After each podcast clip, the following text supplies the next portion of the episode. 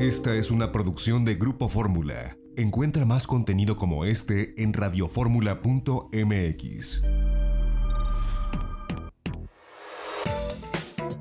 Estás escuchando De Viaje en Fórmula.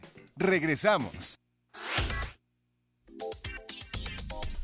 Una de la tarde con 45 minutos tiempo del centro. Seguimos eh, de viaje en fórmula y ahora le agradezco que nos acompañe. Es un tema bien interesante el que vamos a tocar porque tiene que ver con eh, pues una forma distinta de percibir el arte y la cultura que por lo general cuando hablamos de algún museo, cuando hablamos de alguna parte artística, eh, solemos relacionarlo con algo que pues solamente alguien que esté muy interesado y que si de verdad no es algo que llame nuestra atención, seguramente será un suplicio visitarlo o hacerlo en lugar de que eh, vamos, no le encontramos muchas veces el lado eh, divertido, por llamarlo de algún modo. Y le agradezco que esté con nosotros a Estela Nieto Morales. Estela, gracias por estar con nosotros. por invitarme, muchas gracias. Y bueno, bueno, eh, Estela Nieto yo la conozco desde que era una pequeña niña. Yo, yo le llevo pocos años, pero bueno, estudiamos en la misma escuela. Su mamá es una persona muy talentosa, una activista social que, que nosotros queremos mucho. Y bueno, pues eh, cuando escuché lo que, lo que haces Estela me, llamó mucho la atención porque eh, es otra forma, como decía, tú explícanos, de poder entender una obra de arte, una exposición en un museo y tú lo haces a través de la palabra también y lo hacías en un programa de radio antes y cuéntanos de qué se trata. Bueno, la idea era eh, como objetivo principal sensibilizar a la gente con las cuestiones del arte y de la cultura pero siempre quitándolo como esta, esta cualidad de snob al, al, arte que siempre desde hace mucho tiempo se ha venido caracterizando. Y era prácticamente a gente que, le gustara conocer sobre el tema, eh, vaya, como adentrarlos un poquito más, enamorarlos del arte. Este tipo de programas que se hacían era eh, específicamente sobre psicología y arte. Entonces se elegía un tema en particular para conjuntar tanto el área artística como cómo funcionaba la psique humana. Entonces, eh, es decir, que hay una reacción psicológica, entiendo, cuando eh, estamos frente a alguna, llamémosle por su nombre, escultura, pintura, exposición o algo que tiene que ver con comunicación, porque al final el arte es otra forma de comunicar, donde el autor está transmitiendo algo a través de su obra, ¿no? Así es. Digo, ah. partamos de la base de que es un lenguaje visual, entonces, eh, al momento de que tú aprecias, ya sea cualquier tipo de expresión plástica, uno empieza a desarrollar en su inconsciente o subconsciente eh, una manera de, digamos, de desprenderse un poco de su realidad. Y entonces experimentar a partir de los sentimientos como un tipo de sinestesia. Eh, cualquier tipo de, tonalidades, de colores. ¿Cómo decodificar ese mensaje? Porque además, eh, lo primero que te dicen cuando llegas a una exposición y que no eres pues vaya, un crítico, una persona muy eh, ilustrada en, el arte, es que cada quien puede tener una interpretación diferente, pero me imagino que debe haber comunes denominadores, sobre todo cuando hay mensajes ya previamente codificados y tú como especialista que tú ya sabes qué es lo que quiso transmitir un autor y tú puedes ayudar en esa interpretación, llamémosle así, ¿no? Sí, así es. Obviamente eh, todo el arte es subjetivo, entonces cualquier persona puede sacar su propia conclusión, pero sí creo que hay ciertas bases que ayudan y facilitan a una persona a poder entender el discurso. Por eso muchas veces cuando nos enfrentamos al arte contemporáneo em, es muchísimo más complicado que uno pueda entenderlo porque además es eh, a base de los conceptos muchas de las veces. Pero eh, si, está, ay, perdón, pero si, estamos, si, estamos, hablando de, de obras de arte más figurativas o inclusive todavía del siglo XX, finales del siglo XX, creo que resulta un poco más fácil interactuar con el artista siempre y cuando tengamos un bagaje de lo que mm, el artista quería decir en su momento o del, estilo que, ellos fomentaban. Esa primera parte no me parece para alguien como tú que lo está haciendo tan complicado, pero cómo convencer a la gente que a través de esto va a poderse, eh, pues digamos, enamorar del arte o lo va a poder ver desde otra perspectiva o va a poder encontrarle ese gusto que muchas veces hay quien ni siquiera se da la oportunidad de, acercarse. Pues el problema es que cuando uno no conoce sobre un tema, generalmente lo primero que uno hace es rechazar lo que, lo que está viendo, lo que está escuchando. Y el punto de, de, este tipo de actividades es poder acercar a la persona a decir, bueno, mira, esta es una nueva forma de que tú puedas ver las cosas y no nada más que se centre en el área artística, sino también puedes eh, sensibilizarte, insisto, y ver tu realidad desde una, de, digamos, como un abanico de posibilidades.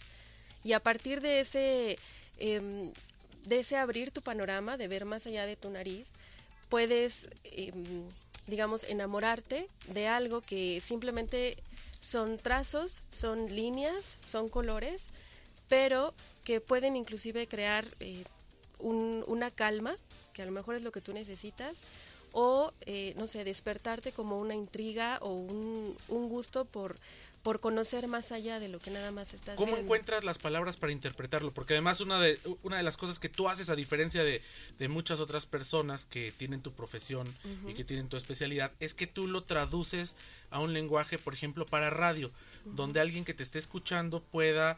Eh, pues conocer una obra que tú estás viendo, esa transmisión Exacto. de lo visual a lo oral, uh -huh. ¿cómo lo haces? O, o, o vaya, ¿qué, ¿de qué herramientas eh, eh, te vales para poderlo hacer? Pues eh, primero tienes que tener un, digamos, una muy buena descripción de lo que estás viendo. Narrativa para, Exacto, plena. narrativa pura. Porque no es lo mismo, obviamente nunca, nunca será lo mismo el momento de que tú estás viendo el, la pintura, la escultura o cualquier tipo de expresión, a tú estar eh, digamos, describiéndosela a una persona. Pero esto pasa mucho, sobre todo con las personas de discapacidades, de capacidades diferentes, uh -huh. cuando, por ejemplo, una persona ciega que no tiene la, la, misma facilidad que tú. Entonces, el llevarlo a radio es, digamos, la misma situación. Estarle describiendo a una persona, eh, a lo mejor el panorama o las formas que tú estás viendo, pero tratando de inyectarle esa emoción para que ellos puedan imaginar. Al final, eh, yo como Estela puedo estar viendo a lo mejor un árbol con una banca y a lo mejor otra persona se imagina, eh, no sé, un, una situación completamente diferente o que lo, que lo remonte a lo mejor a un, a un, eh, a un recuerdo de su infancia o no sé. Algo ya más personal, ¿no? Exactamente. Pero al final, eh, esta comunicación que pues va siendo de una vía y de interpretación, eh, necesita también el hecho que las, el mismo uso del lenguaje, la uh -huh. misma entonación, eh, sea atractiva para quien te esté escuchando. Así y bueno, en este sentido tú también eh, me imagino, supongo que te pones en los oídos de quien te está escuchando claro. y te pones en las manos de quien creó esa obra para poder ser este eh, esta especie de mediador comunicacional o cómo le podríamos llamar este gestor sí. artístico comunicacional así es eh, tienes que también obviamente tener las eh, la facilidad de palabra de descripción pero siempre como enfatizando esa, esa capacidad de, de transmitir a partir de, de, diferentes sentidos. Entonces, por eso decía que era una experiencia sinestésica. Con esto me refiero a que tú puedes percibir un sonido a partir de un olor de la vista, o sea, es una transmutación de sentidos. Y esto es lo que se utiliza mucho en este tipo de ambientes en donde tú tienes que explicar o tienes que describir algo a partir de una poética, porque realmente es eso, es transmitir una poética visual a una poética narrativa. Entonces, tienes que, tienes que demostrar esa pasión de lo que tú estás viendo, que te provoca ver eso, eh, vaya esa imagen, y lo tienes que transmitir tanto con sensaciones como con palabras para que de alguna manera atrapes la atención del que te está escuchando. ¿Cómo ha sido la reacción de la gente que te escucha? Porque me imagino que eh, alguien se acercará a decirte, oye, yo me imaginé de tal o cual forma, o, o yo pensé o sentí esto, porque más que pensar es de sentir, es sentir ¿no? Así. Es una cuestión, no es una cuestión informativa, ni es una cuestión de crónica, sino de sentimiento, ¿no? Así ¿Qué te es. dicen? Pues eh, por una parte eh, es interesante cuando ves las, las diferentes opiniones de la gente, pero eh, ellos te platican qué es lo que se imaginaron, qué es lo que sintieron. Algunos ya conocerán las obras, entonces eh, lo ven como una... Eh, ¿Cómo decirlo? Eso debe ser Una más interesante, distinta. ¿no? Cuando tú, cuando no la conoces, bueno, es tu interpretación, ¿no? Así es. Pero cuando alguien ya la vio y te escucha, entonces quizás puede verlo desde otro ángulo. Así es, porque eh, volvemos a lo mismo. Cada uno se, se centra en algunos detalles en particular y el, el hecho de que tú le cuentes a alguien, a lo mejor lo que esa persona no pudo ver o se le escapó, o dijo, ah, bueno, yo no me había dado cuenta de eso. Entonces creas un discurso muchísimo más completo y em, digamos que te atrape más, tanto intelectualmente como críticamente. El arte no nada más tiene que ser una cuestión placentera, por supuesto que es una de uno de los objetivos principales, pero también nos enseña a pensar de una manera eh, más amplia y más crítica. Oye, pues eh, qué interesante. Ojalá que pronto eh, podamos volverte a invitar para que nos hagas una, una interpretación, algún ejemplo práctico. Claro. Porque imagino que esto ha de ser muy de, mucho interés para, para la gente que nos está escuchando y sobre todo aquellos que te, tienen temor al o, rechazo, como tú nos decías, ¿no? Al arte y que de pronto puedan encontrarle este otro ángulo. Estela eh, Nieto, ¿dónde te puede encontrar la gente a través de Facebook, Twitter o dónde estás eh, desarrollando pues, parte de lo que nos has comentado? Tengo mi página de Facebook, me encuentra como Estela Nieto y ya para cuestiones a lo mejor más personales en mi correo electrónico estelanieto18 arroba gmail.com. Pues Estela, muchas gracias por habernos acompañado este domingo. A ustedes, gracias por invitarme. Muchas gracias. Pues son una con 56 tiempo el centro, ya nos vamos. A nombre de nuestra productora Lorena Bracho, Luis Gerardo Tobón en los controles técnicos, se despide ustedes José Antonio López Sosa. Los invito a que nos escuchen el próximo domingo en punto de la una de la tarde, aquí de Viaje en Fórmula. Esta fue una producción de Grupo Fórmula. Encuentra más contenido como este en radioformula.mx.